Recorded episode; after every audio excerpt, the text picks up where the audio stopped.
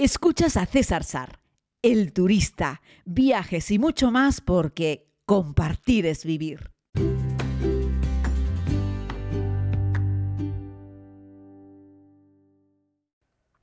Muy buenos días a todos y a todas, querida comunidad. Les saludo desde la ciudad africana, la ciudad tanzana de Arusha. Y es que ya hemos llegado, por fin, menuda romería. Al final estuve, amigos, desde que salí de la cama en Manhattan hasta que me acosté ayer aquí, en donde les hablo, en el hotelito en el que estamos en Arusha, pasaron 57 horas. Nunca había estado tanto tiempo viajando, nunca había estado tanto tiempo sin dormir. Y la verdad es que acabé absolutamente derruido. Estaba muerto, cansado, pero bueno, aquí estoy eh, de nuevo con, este podcast. Espero que ahora sí, ya sea, sea diario, encontremos un poco esta, esta estabilidad, porque había estado unos días que era imposible poder mandarles eh, eh, este compromiso en el que asumí de poder hacer un podcast diario de, viajes y que estoy tan contento, como los he dicho siempre, con la acogida que, ha tenido. ¿no? Bueno, les contaré un poco cómo ha sido el periplo eh, mm, que ha sido bueno en términos generales. Eh, y bueno, pues Emirates ha, vuelto a funcionar bien, aunque el segundo vuelo ya les dije que lo hemos hecho con, con Fly Emirates, que es esa nueva low cost que se han sacado de la manga los de Emirates. Eh, la alegría fue que no tuvimos que ir a la terrible T2, de Terminal 2 del aeropuerto de Dubái, si nos quedamos en la T3, en la terminal grande, en la importante, en la buena. Y eso hizo que fuese bastante más, más cómodo. Y bueno, el segundo avión pues era más pequeño, pero no era un avión así como cutre, estaba, estaba bien, o sea, en términos generales merecía la pena, ¿no? Y nada, y ayer hemos llegado a, Arusha después de volar desde Zanzíbar. Claro, al volar a Zanzíbar ya tuvimos la primera sorpresa. En el aeropuerto de Zanzíbar tuvimos que esperar cuatro horas el vuelo de conexión entre Zanzíbar y Arusha. Normalmente esta actividad, este viaje, este, este safari lo hacemos entrando por el aeropuerto de Kilimanjaro, y regresando a España desde el aeropuerto de Zanzíbar, porque la ruta empieza por el continente, luego volamos a Zanzíbar y de Zanzíbar volamos a España. En esta ocasión hemos tenido que utilizar aeropuerto de entrada y salida, el de Zanzíbar, que era más barato, porque los vuelos desde Kilimanjaro, o sea, hasta Kilimanjaro y salida por Zanzíbar, estaban en casi 2.000 euros, era carísimo. Así es que lo que hemos hecho es quedarnos eh, entrando y saliendo por Zanzíbar y conectando Zanzíbar con Arusha en vez de Zanzíbar con Kilimanjaro. Con eso nos ahorramos un porrón de kilómetros por carretera, la verdad, y eh, nos permite pues descansar. Hemos venido un día antes, hemos dado una vuelta por Arusha, hemos cenado por Arusha y hemos venido a dormir y ahora salimos sin prisa. O sea, es decir, no salimos pegándonos un madrugón porque no necesitamos hacer tantos kilómetros ahora para llegar hacia el lago Mañara, que es donde, a donde nos dirigimos. ¿no? Eh, eh, bueno, pues el grupo de amigos con los que estoy son fantásticos, la verdad es que sí, poquitos, sabéis que siempre me gusta que seamos un grupo reducido. En esta ocasión somos 11 eh, personas contando conmigo, o sea que perfecto, vamos a ir en dos jeeps, que estoy esperando que lleguen ahora Elías y, Gabriel a recogernos aquí en Arusha para empezar ya nuestra pequeña ruta, nuestro recorrido. Y mientras tanto vamos a dar un paseo a las afueras de, este alojamiento en el que estamos en Arusha. Ya les digo, normalmente no hacemos una noche en Arusha. Lo hemos hecho porque necesitábamos llegar un día antes para ya hoy comenzar la ruta normalmente. Lo que la hacemos no aterrizando, como les digo, en Kilimanjaro y comenzando la ruta a las 8 de la mañana de hoy, que sería lo normal desde Kilimanjaro, sino comenzamos un poquitito más tarde porque ya estamos en Arusha y por lo tanto tenemos muchos menos kilómetros de carretera. Pero nos permitió dar un paseíto ayer por la ciudad, cambiar dinero, cenar, ver un lo que era la zona centro de esta ciudad de Arusha que tiene 400.000 habitantes, no es cualquier cosa. Y ahora ya les digo, este paseo por el barrio, ojo, cuando digo por el barrio me refiero a un lugar en el que las calles son de piedra y tierra, no hay asfalto. Eh, no quiere decir que en Arusha no hay asfalto, que sí lo hay y mucho. Pero digo, en cuanto te vas a un barrio un poquitito fuera, ya las calles de cemento, de asfalto, desaparecen más que las dos o tres carreteras principales. Así es que vamos a dar un pequeño paseo por la aldea para visitar la iglesia, para ver un poquitito si podemos también uno de los uno de los coles, que no creo que nos dejen entrar, pero desde fuera algo creo que podríamos ver, y daremos un paseito por el barrio. Y a partir de ahí pues ya eh, recogeremos, los guías conductores nos recogerán y como les digo, comenzaremos la, ruta, ¿no?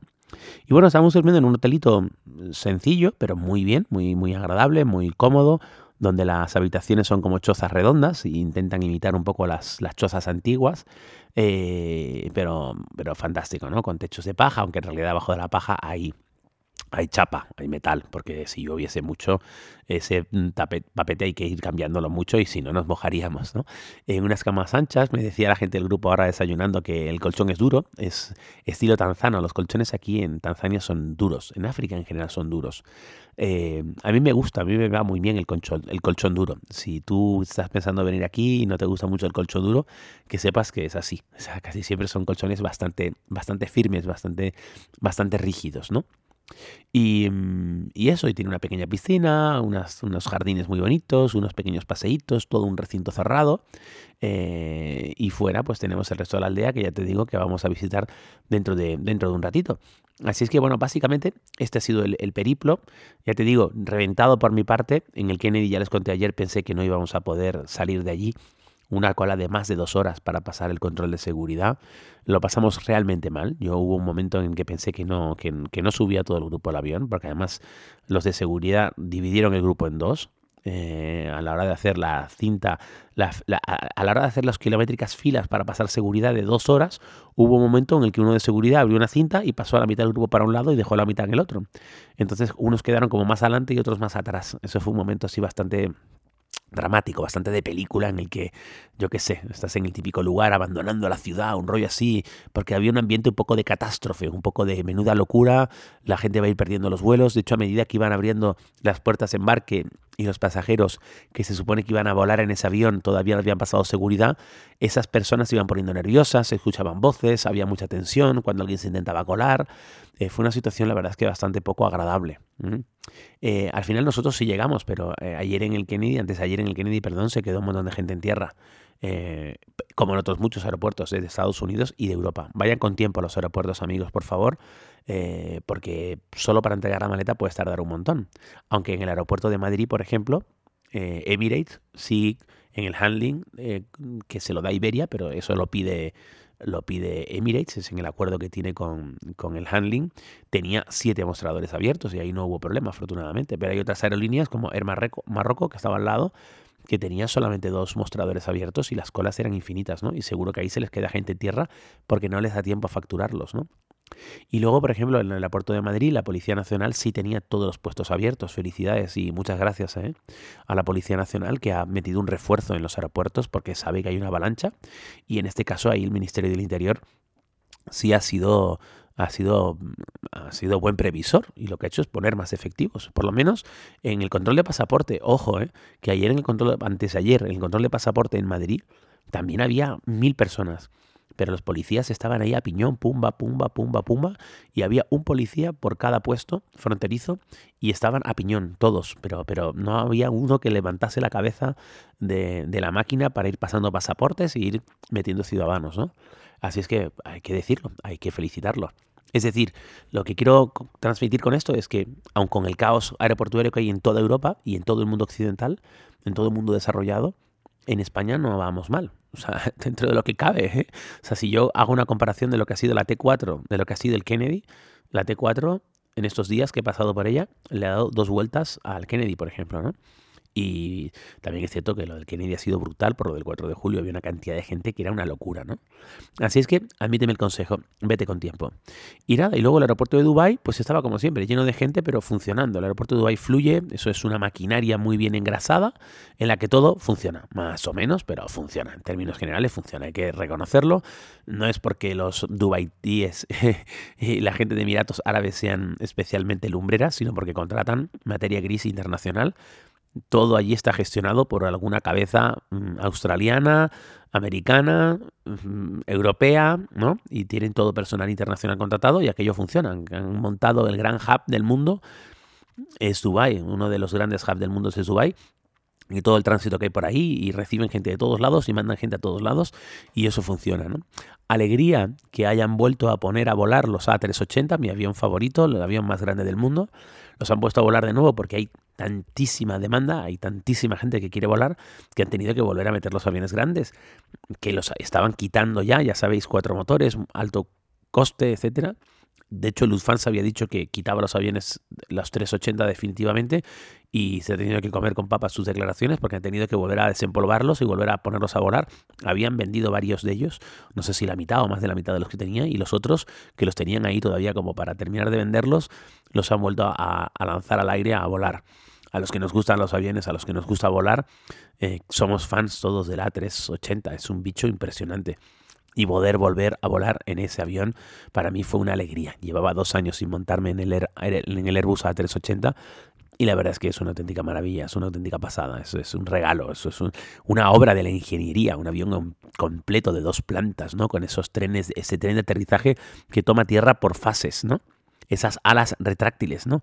Que, que se recogen y salen en función de cuando van a despegar o van a aterrizar o cuando están volando, ¿no? Es una auténtica obra de arte, es una, auténtica maravilla. Y los Emirates, maravilloso. Es decir, en el A380 el espacio que tienes entre asientos en clase turista es para levantarse y aplaudir. Y decir el resto de las aerolíneas contraaprende un poco. Es decir, intentan meter, yo qué sé, 20 pasajeros menos en el avión, pero dale al resto un poco más de espacio, ¿no? Eh, porque es que yo, que soy pequeño, es decir, no soy un tipo grande, eh, voy estrecho en la otra, en, en, el resto de las aerolíneas. Es que eso lo notas cuando te metes en Emirates.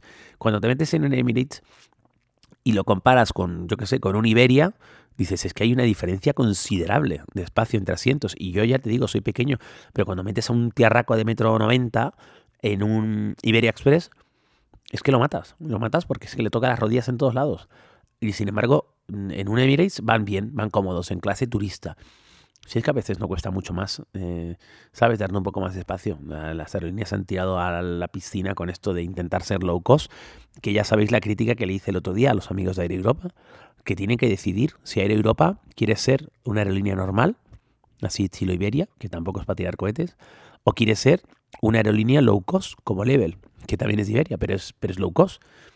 Es low cost. Tú le compras un billete a Level y sabes que no incluye comida, que no incluye selección de asiento, que no incluye los auriculares, que no incluye la manta, que no incluye nada. O sea, incluye sentarte y volar. Vale. Pero claro, yo volé con Level a San Francisco por 318 euros, si no me acuerdo mal. Vale. Está bien. Y tú te traes la comida de casa o se la compras a ellos. No hay problema. Está todo claro. Bien.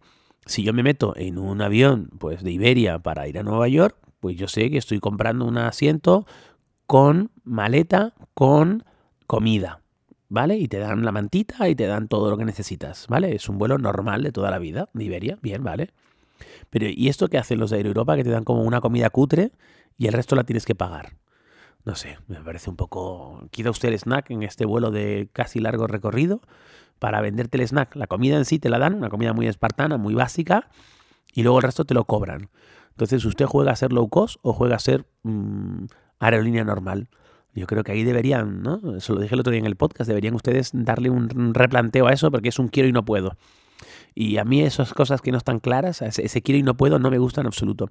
Así es que ya te digo, todas las aerolíneas que han presumido de siempre de ser grandes aerolíneas que están jugando a ser low cost, que lo definan definitivamente, que nos digan a los usuarios si son low cost o son no low cost. Eh, porque encontrarte esa sorpresa, porque yo no lo sabía cuando compramos el billete de avión, con Air Europa para volar a Estados Unidos con la comunidad, yo no sabía que me iba a encontrar con una especie de semi-low cost. Eso no lo nunca lo pensé, nunca lo tuve claro. Y cuando la gente luego quería tomarse otra Coca-Cola, resulta que había que pagarla. Y digo, hola, hello, ¿cuándo, esto, ¿cuándo ha ocurrido? Porque en esos vuelos de largo recorrido, cuando era aerolínea normal, tú ibas a la parte de atrás del avión y le decías a la azafata que querías una Coca-Cola y te la daba, sin coste, punto pelota. Y además ahora que todas las aerolíneas, todas, ¿eh? también Emirates, y como decía el otro día Borja, muy simpático, con uno de los amigos con los que fuimos a Nueva York, parece que vas al cumpleaños de uno de los niños, ¿no? De un, de un sobrino, de un amigo. Porque van todos ya con los refrescos de las botellas de dos litros abiertas y le un vaso de plástico como en los cumpleaños, ¿no? Antiguamente, bueno, antiguamente, hasta hace no mucho, las aerolíneas te daban una lata, una lata de, de, de, lo que fuese, ¿no? Con una cantidad más seria, aunque eran latas pequeñas, pero era más que el vasito y la botella abierta perdiendo el gas y, en fin, esa cosita que hacen ahora, ¿no? Que la hacen para, para ahorrar, no, no, no nos cuenten cuentos, no lo hacen por un tema medioambiental, lo hacen para ahorrar porque una lata reciclada tiene 18 millones de usos, ¿no? Es decir, no hay ninguna guerra con las latas. Las latas se usan, se reciclan y se vuelven a usar y se van a reciclar. Tienen una vida infinita. Así es que no hay un problema con las latas.